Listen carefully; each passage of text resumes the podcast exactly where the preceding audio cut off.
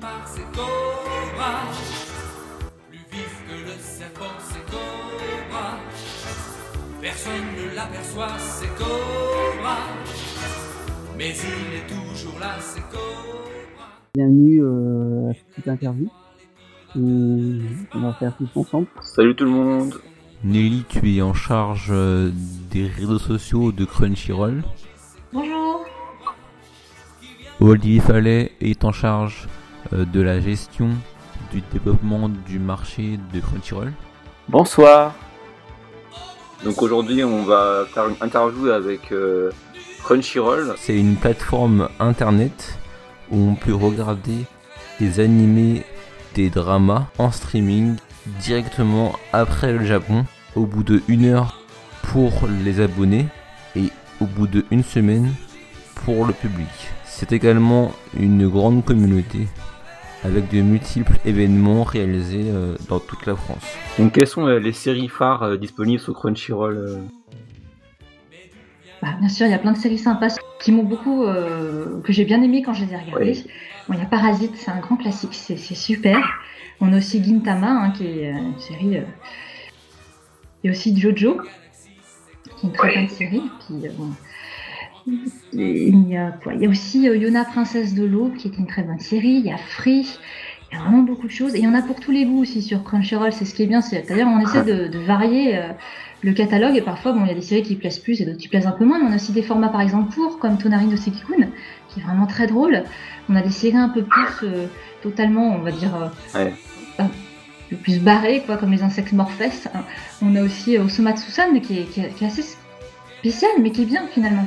Donc, euh, ce qui est bien sur Crunchyroll aussi, c'est la variété des séries. Il y a vraiment beaucoup de choses.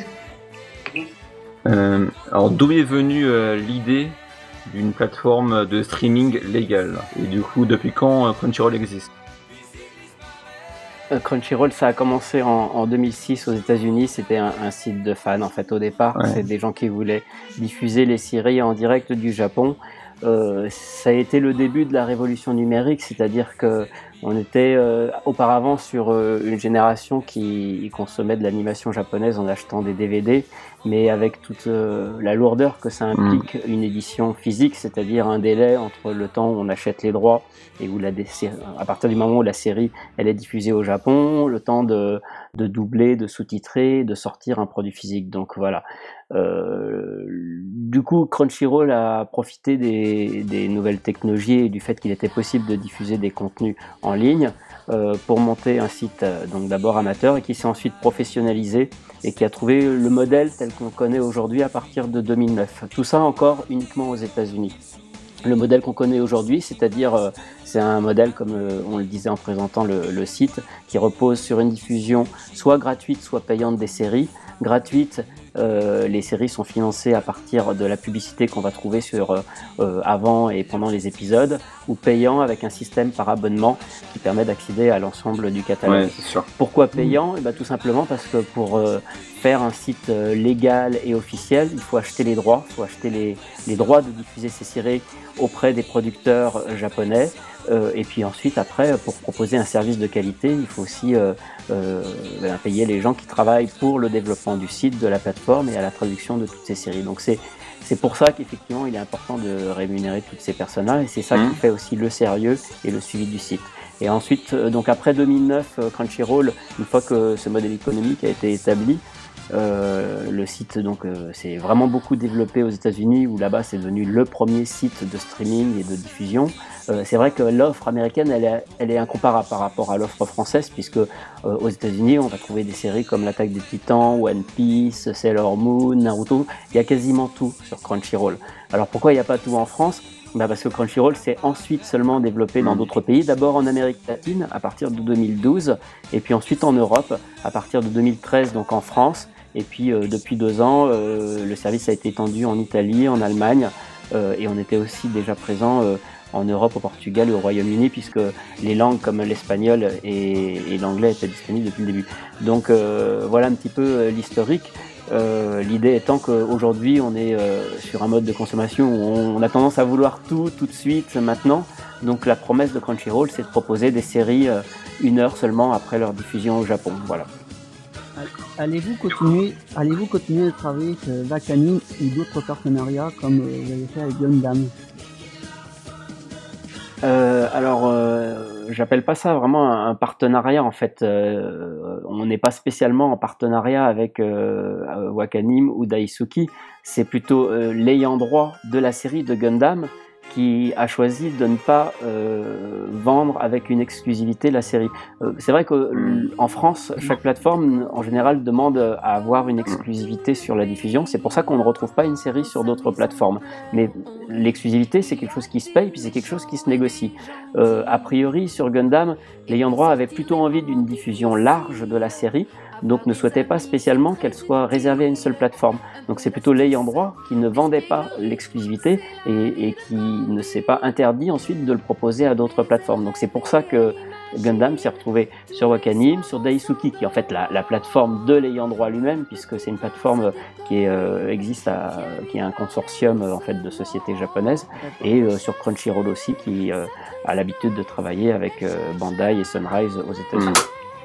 Du coup, les éditeurs ont quand même bien reçu euh, votre idée euh, Crunchyroll. Euh, ça, a permis de pouvoir rénover un peu leur clientèle et du coup de combattre un peu la concurrence des sites illégaux de streaming. Je ne dirais pas que ça a rénové la clientèle, euh, c'est plutôt la clientèle qui a évolué et qui était en demande, mmh. euh, qui voulait plus se contenter d'attendre une diffusion télé ou une sortie DVD.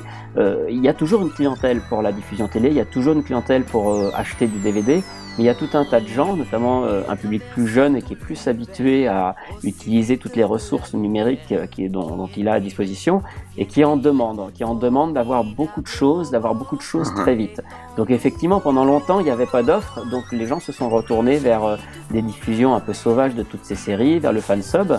Euh, voilà. Mm. Euh, donc au bout d'un moment, les, les, producteurs japonais qui n'ont pas forcément pris conscience de, de, cette demande et en tout cas de, de la diffusion euh, de leurs séries sans qu'ils en aient vraiment la maîtrise, bah ça c'est quelque chose qui a changé et qui commence effectivement à, à intégrer depuis quelques années. C'est comme ça qu'il a été possible de lancer le simulcast et de lancer des, des offres en, de vidéos à la demande. En parlant de diffusion illégale, qu'en pensez-vous? Et quels sont vos moyens de, euh, pression sur, les, euh, sur le système illégal par rapport à Crunchyroll? Oui, on essaye aussi de, communiquer et d'expliquer en fait qu'on peut voir euh, des séries bah, gratuitement et légalement et tout en soutenant l'animation japonaise parce que bah, moi je pense que quand on est fan, on a envie de soutenir l'animation pour que les séries puissent continuer, pour que les auteurs puissent être rémunérés correctement. Donc ça me paraît logique. Ce que je voudrais rajouter, c'est qu'on a constaté aussi qu'il y a beaucoup, euh, il y a parfois de l'ignorance. En fait, il y a beaucoup de gens qui ne savent pas l'endroit où ils regardent des séries, euh, eh bien, c'est pas un endroit légal. Il faut dire que certains sites sont très bien faits et ressemblent à des, vraies plateformes. Et puis voilà, des gens s'imaginent que parce qu'un épisode il est sur Dailymotion, Dailymotion c'est une plateforme respectable, donc euh, ne s'imaginent pas que forcément cet épisode normalement il ne devrait pas être sur Dailymotion et, et qu'en le regardant là, il regarde quelque chose d'illégal.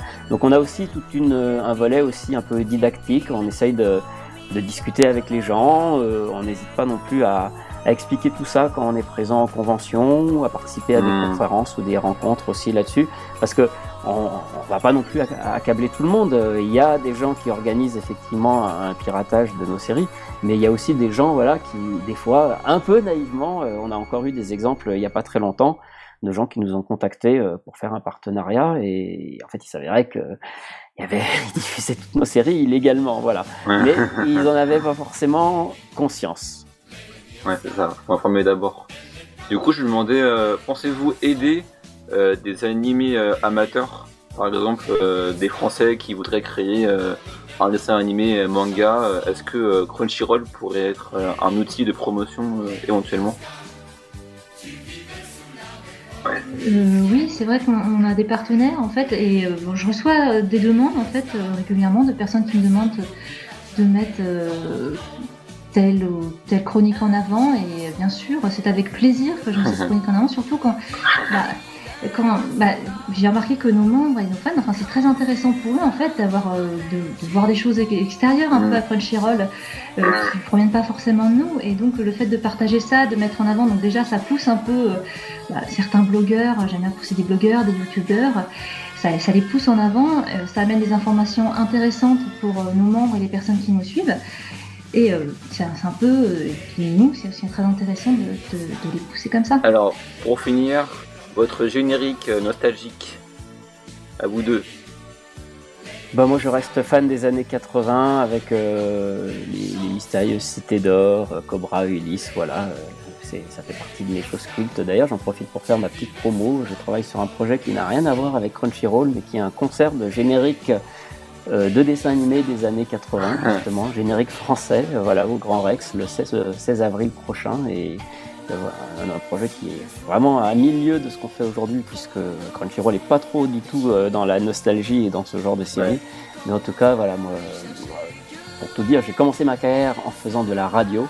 Donc je passais tous ces génériques et du coup je suis très content de, de retrouver tous les interprètes originaux parce Ouais. que c'est ça justement le, plus- le plus grand kiff de ce concert, c'est d'aller d'être allé chercher tous les chanteurs originaux de ces génériques pour les faire monter sur scène pour pour, pour les rechanter en direct live. Bernard Minet, Bernard Minet. Bernard Minet, Claude Lombard, Marie Dauphin, Jean-Paul Césari, Ouais. on en a trouvé une quinzaine comme ça, voilà, qui, qui seront présents. C'est des génériques nostalgie. Moi, je suis de la génération du club Dorothée.